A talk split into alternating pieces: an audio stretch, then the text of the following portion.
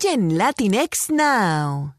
Anthony Galindo, mejor conocido como Papi Joe, ex integrante de la popular agrupación NDO, nos cuentan que se encuentra en un estado crítico en un hospital de la Florida después de intentar suicidarse el pasado domingo, según confirmó su familia, quien explicó que Anthony estuvo sufriendo depresión a raíz de su alejamiento de los escenarios. Todos conocen su gran pasión por la música y estos se agudizaron por motivo de la pandemia y resultaron en un detonante de esta drástica y desafortunada decisión.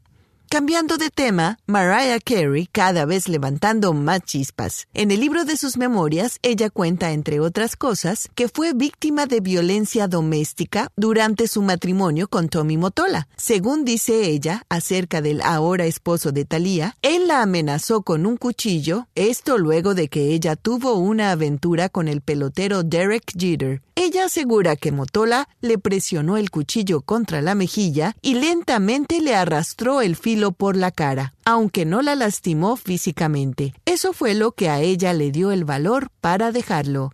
Y en otra noticia, Alejandro Sanz desató una polémica con una foto vieja donde está acompañado de Joaquín Sabina, Juanes, Álvaro Carmona y Juan Luis Guerra. Y lo que llama la atención es una línea blanca arriba de un celular que está en la mesa. Y obviamente varios seguidores aseguran que se trata de cocaína. Los comentarios en las redes son la mayoría en tono de broma, aunque hay algunos que dicen que pues pareciera que es la droga. Hasta ahora Alejandro Sanz no ha dado ninguna explicación sobre la raya blanca. Y por último, vamos a hablar de una revista que acusó a Charis Sid de ser la manzana de la discordia entre Arturo Peniche y su esposa Gabriela Ortiz, que tenían 40 años de matrimonio. Obviamente Arturo Peniche recién dijo que se había separado de su mujer y obviamente la actriz salió a defenderse con uñas y dientes diciendo que lo que se había publicado va en contra de la mujer, de la violencia y basta de difamarla, que ella no es la manzana de la discordia.